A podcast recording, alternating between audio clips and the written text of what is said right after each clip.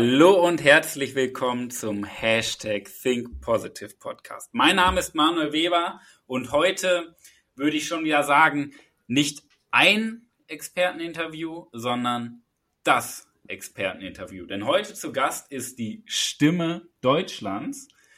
Mrs., ich würde sogar sagen, Mrs. wertschätzende Kommunikation. Ja, die Claudia, sie wird sich auch gleich nochmal genauer vorstellen, Claudia Kohnen. Und ihre Lebensbestimmung, die möchte ich dir noch mitgeben.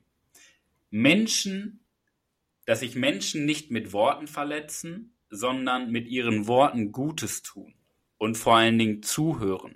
Denn in der heutigen Zeit kommt das leider viel zu kurz. Und wir nutzen eher Wörter wie ein scharfes Messer, um andere zu verletzen. Denn die Claudia ist Kommunikationscoach, zum Beispiel für emotionalen Verkauf und als Unterstützerin in der Seelsorge.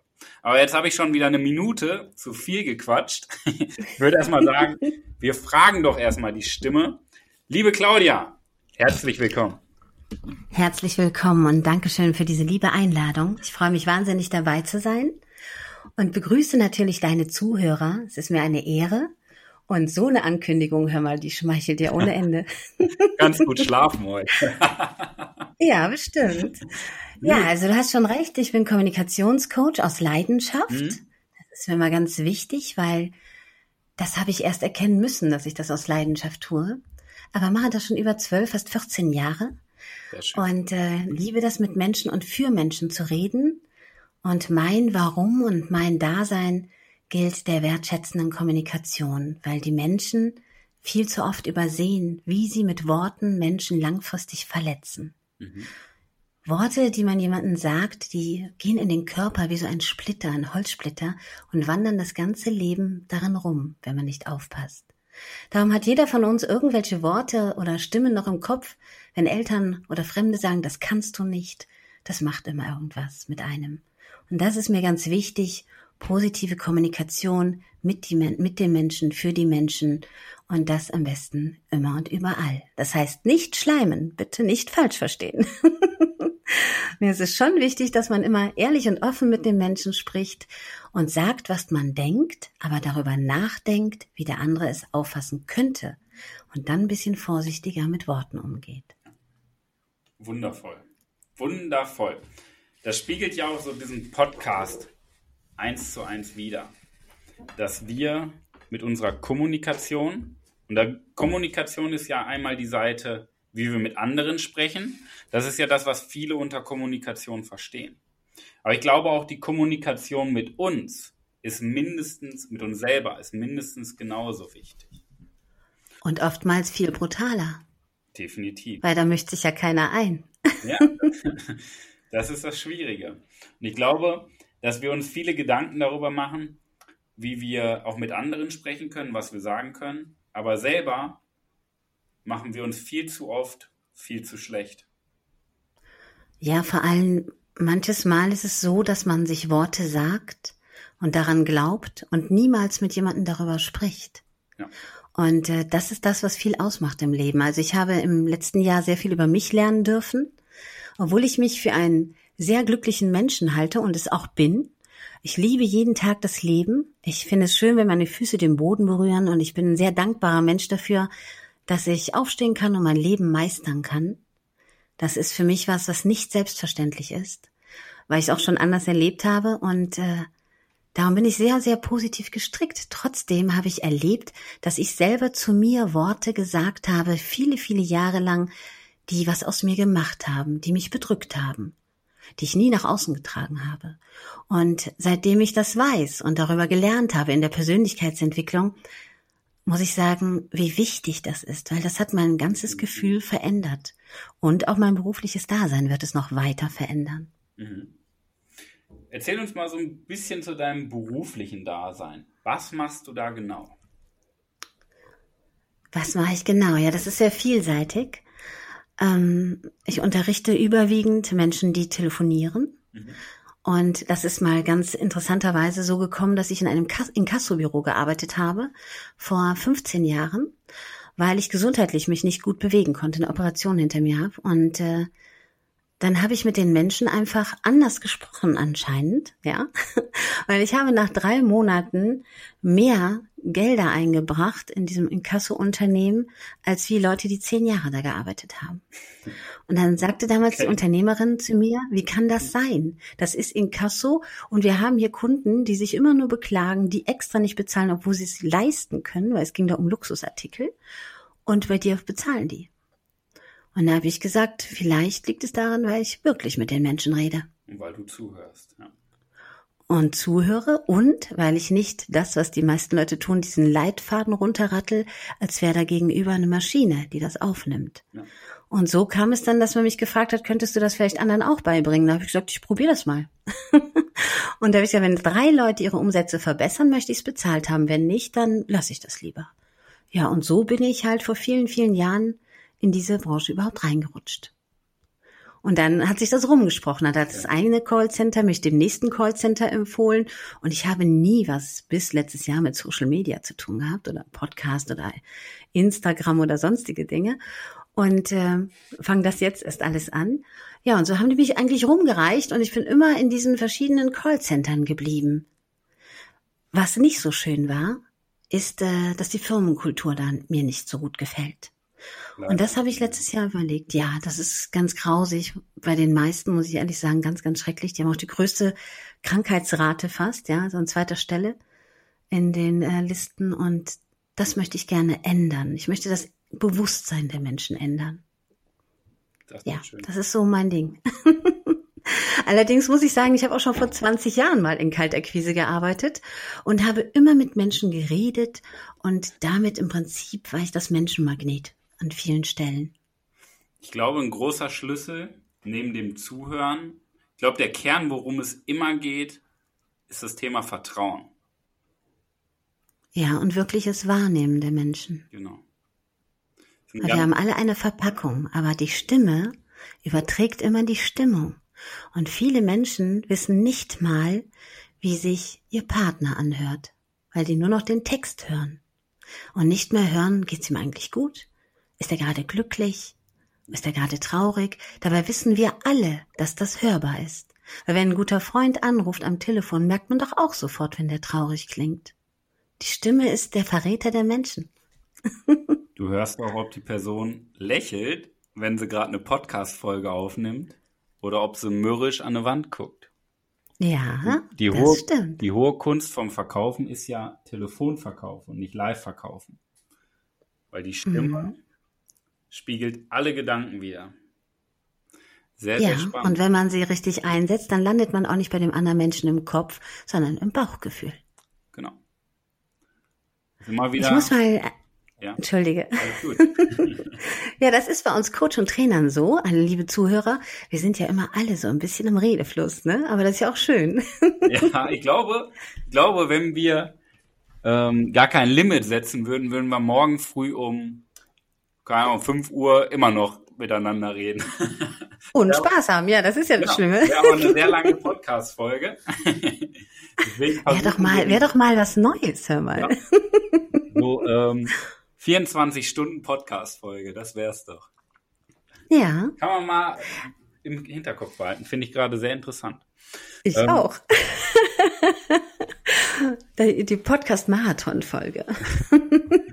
Claudia, ich glaube, das erste Mal gesehen auf der Bühne habe ich dich letztes Jahr in Erfurt, 2019. Ich glaube, im Februar oder März war das bei Business Factory.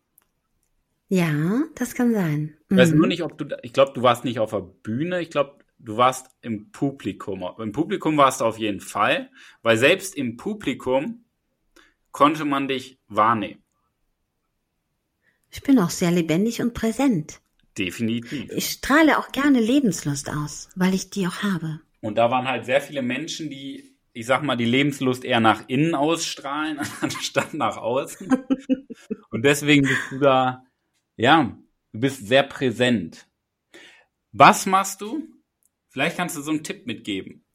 Was machst du für so eine Ausstrahlung? Das Leben lieben. Erzähl das Liebe das genau. Leben. Ja, wie soll ich das sagen? Also, ich liebe wirklich jeden Tag das Leben, weil jeder Tag und jeder Moment ist wirklich ein Geschenk. Und uns ist das nicht bewusst, obwohl es uns klar ist. Wir leben das aber nicht so. Ich bin auch kein Dramatiker. Wenn es morgen vorbei ist, ist es vorbei, dann ist es halt so. Mhm. Aber ich glaube, das Wichtigste ist, und ich würde vielen Menschen meine Erkenntnisse gerne schenken, aber nicht meine Erlebnisse. Dann hätten die jeden Tag das Gefühl, dass der Tag was Schönes ist. Und deswegen lebe ich nicht viel Freizeit oder mm, was Besonderes oder muss mir irgendwas Besonderes kaufen, also in besondere Orte fahren, sondern manches Mal ist es einfach der Blick auf ein paar schöne Bäume oder auf das Wasser. Viele denken jetzt, die hat sie nicht mehr alle, aber, aber man kann sein eigenes Gefühl mit so viel Kleinigkeiten gut tun. Das geht von innen, das geht gar nicht so gut von außen. Und wenn man so manches Mal, wie ich zum Beispiel, die Schränke mal öffnet und denkt, mein Gott, ja, das habe ich letztens gemacht, für ein ganzes Kleidungszimmer, habe ich mir überlegt, wie viel du dafür gearbeitet hast und wie oft hast du das getragen. Wo hättest du schon überall sein können auf dieser Welt? die Momente, die du verpasst, nicht verpasst ja, hast. Ja, genau. Für tote Dinge, ja. die im Endeffekt nichts bedeuten. Ich glaube, ich sollte vielleicht mal so ein bisschen kundtun, warum ich so bin, wie ich bin. Bitte und warum mir die Stimme und die Worte so wichtig sind. Ich muss ganz ehrlich sagen, dass ich 39 Jahre nicht genau wusste, wo das herkommt. Ich bin mit elf Jahren entführt worden und äh, das am helllichten Tag auf einer Kirmes mit einem Sack über dem Kopf und konnte drei Tage, genau 72 Stunden gar nichts mehr sehen. Ich wusste nicht, wo ich war. Ich wurde in ein äh, Auto verschleppt, was dann zuging und wo ich nur noch Stimmen hören konnte. Und das war damals äh, so eine Art pädophilen Ring, den man nicht gefunden hat, um das direkt mal ähm, zu lösen, damit da gar keine Spannung aufkommt, weil darum geht es nicht. Ich war drei Tage mit diesem Menschen ausgeliefert und konnte drei Tage nichts sehen. Der menschliche Körper hat ja eine tolle Funktion, der schaltet ähm, Schmerzpunkte irgendwann ab. Also das kann man alles ertragen aber man fixiert sich auf irgendetwas. Entweder man gibt sich auf, und mit elf Jahren, ich weiß nicht, wieso ich das nicht getan habe, oder man fixiert sich auf irgendwas. Und ich habe mich in diesen 72 Stunden auf die Stimmen der Menschen fixiert. Ich habe mir geschworen, was natürlich dumm war, diese Menschen finde ich wieder. Das ist eigentlich die wichtigste Erkenntnis, dass man Stimmen einmalig hat.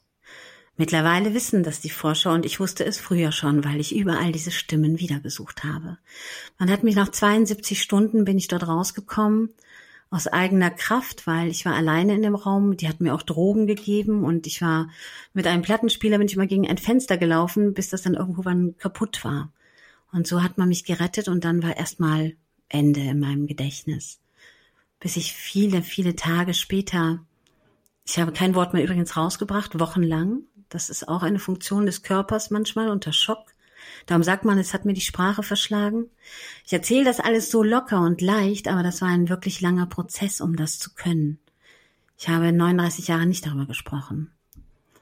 Und dann kam damals so eine Psychologin, die war mit der Polizei und Zusammenarbeit und brachte mir ein Buch und sagte, Mädchen, schreib alles auf, was du erlebt hast, dann geht der Schmerz aus dir raus.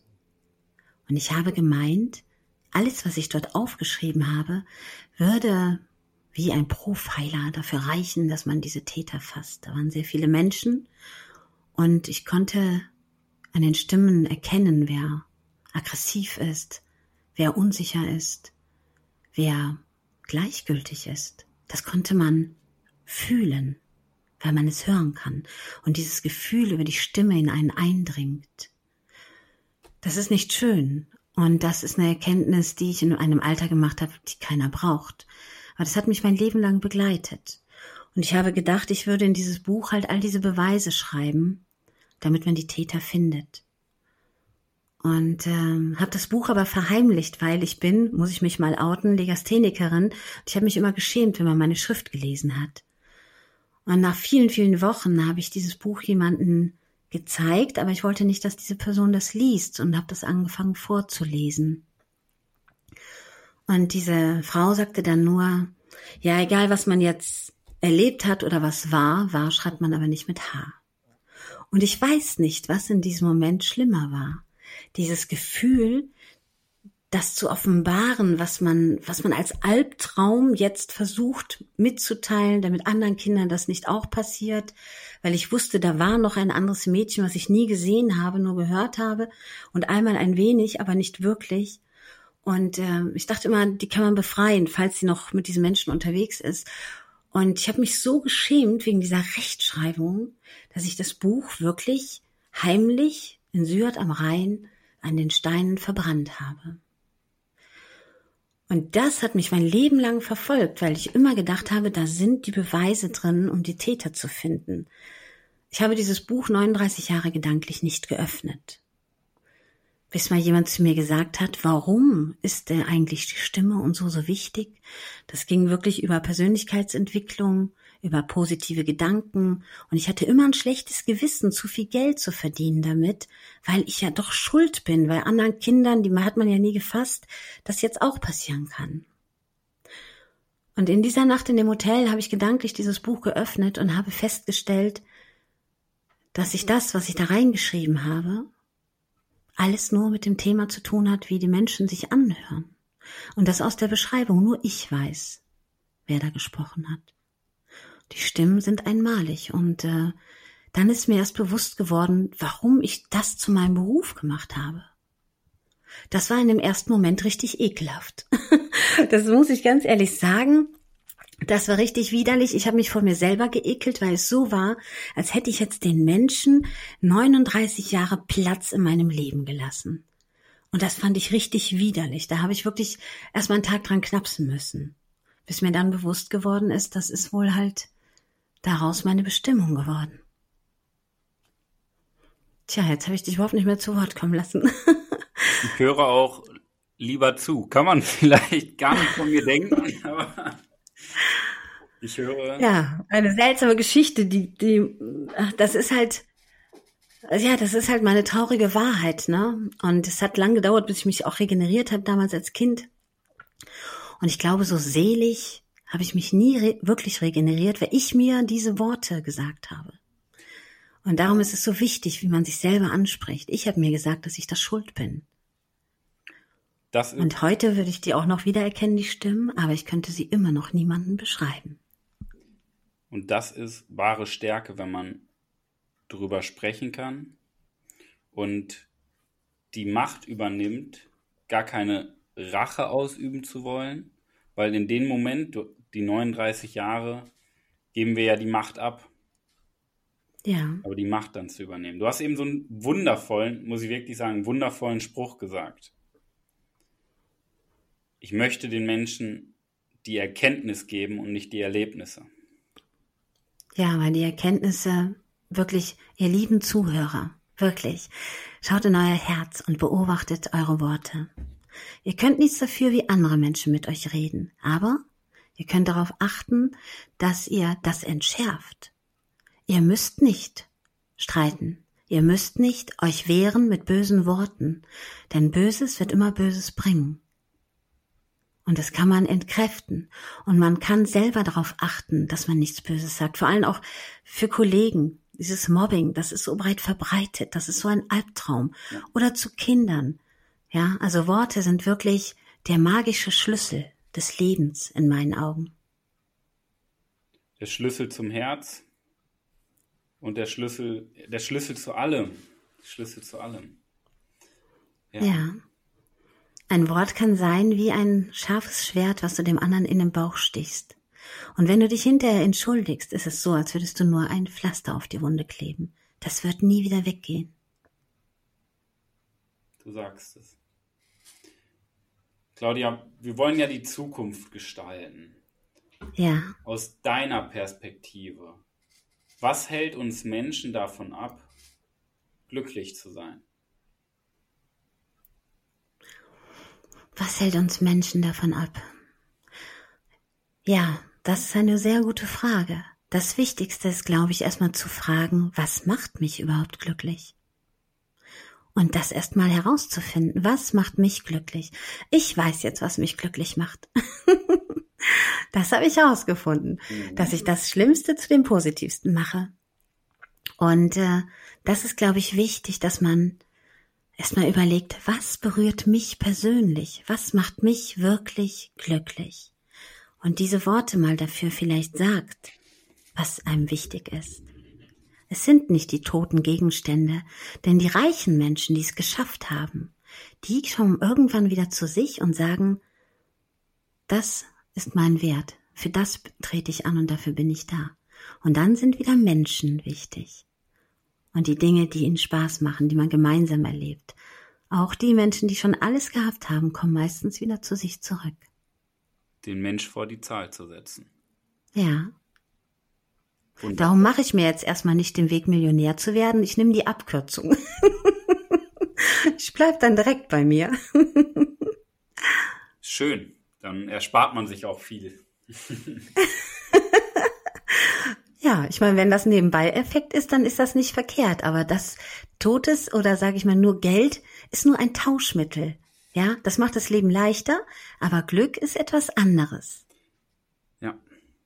So ist es. Was glaubst du denn, warum viele Menschen sich nicht glücklich machen? Ich glaube, dass wir 24 Stunden am Tag damit konfrontiert werden, uns darüber zu definieren, was wir tun. Was für ein Auto fährst du? Was für einen Job hast du? Was für einen Kontostand? Was für einen Partner? Was für ein Haus? Und was für einen Urlaub? Und das sorgt natürlich dafür, dass wir nur kurzfristig glücklich werden, wenn wir uns ein neues Auto kaufen, eine neue Uhr oder ein neues Kleid. Und darüber, dass wir 24 Stunden damit konditioniert werden, glauben wir, dass das die Realität ist. Und wir verstecken uns hinter einer Maske, weil wir uns als Person ausgeben wollen, der wir, die wir sein wollen, weil wir glauben, so sein zu müssen. Und der Prozess, den ich bei mir zum Beispiel in den Coachings sehr stark durchgehe, ist ja, dass die Menschen erkennen, wer sie wirklich selber sind. Weil es kommt nicht darauf an, was wir tun. Es kommt darauf an, wie du eben so schön erklärt hast, warum wir es tun und nach welchen Werten wir handeln. Denn nur ab ich dem muss Moment, dir ganz ehrlich sagen, entschuldige. Gerne. Ich muss dir ganz ehrlich sagen, ich kann dieses Glück sowieso nicht so fühlen, dieses egoistische Glück mit toten Gegenständen. Ich war aber auch mal so. Ich meinte, ich müsste eine riesen Penthouse-Wohnung haben und dies und das und so. Aber es hat mich alles nicht wirklich glücklich gemacht. Und ich war auch damit nicht auf der Suche nach Glück.